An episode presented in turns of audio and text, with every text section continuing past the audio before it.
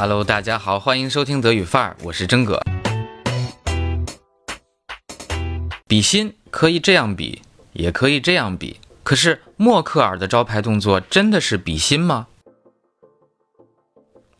在德国，默克尔的招牌手势叫做 Mackelhaut 或者 Mackeldach。Nun，was bedeutet denn die die h a u t 是菱形的意思，可是仔细看，双手的食指和大拇指长度并不相等啊。所以呢，称作菱形也并不严谨。有人说应该是叫筝形，好吧。不管怎样 m a c k e l h o u t 这个称呼已经固定下来了。哎，现在成了全球最著名的手势之一。Einer der bekanntesten Handgesten der Welt。于是大家都开始解读，它到底代表了什么呢？英国杂志 The Economist 说，手势影射了托尔金的《指环王》，象征着奴役所有人的指环。哎呦，还真够阴谋论的哈！那德国《世界报》则说，默克尔这样做是在提醒自己保持总理的冷静和力量。可默克尔自己是怎样解释的呢？哎，根据维基百科，默克尔2012年的时候说他爱驼背，哎，做这个手势可以帮助自己直起腰来。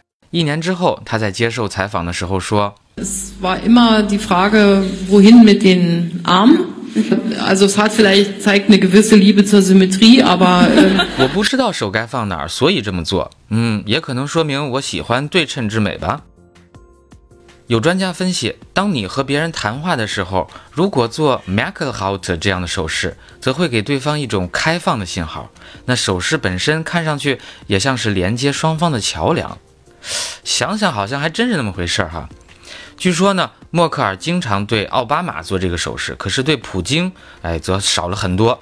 好吧，那文章里这张照片是不是还蛮珍贵的呢？虽然这个手势现在被默克尔冠名了，但是其实啊，早在五百年前就已经有了相同的手势。在德国小城弗莱堡有个 Augustine Museum，哎，叫奥斯定会博物馆，悬挂这么一幅油画。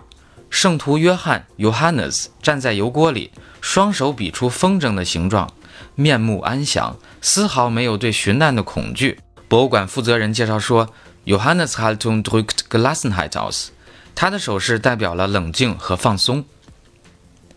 好了，最后我们来梳理一下，默克尔比的不是心，而是一个菱形，叫做 m a c k e l h a u t 在英语国家被称作 Merkel Diamond，默克尔钻石。虽然默克尔自己没有多做解释，但是 m a c k e l h a u t 被解读为桥梁、开放和冷静的象征。Schon wieder was gelernt, das was für heute。更好的图文呈现方式，请关注微信公众号德语范儿 V。大家有任何德语问题，可在后台留言。Macht's gut und bis zum nächsten Mal。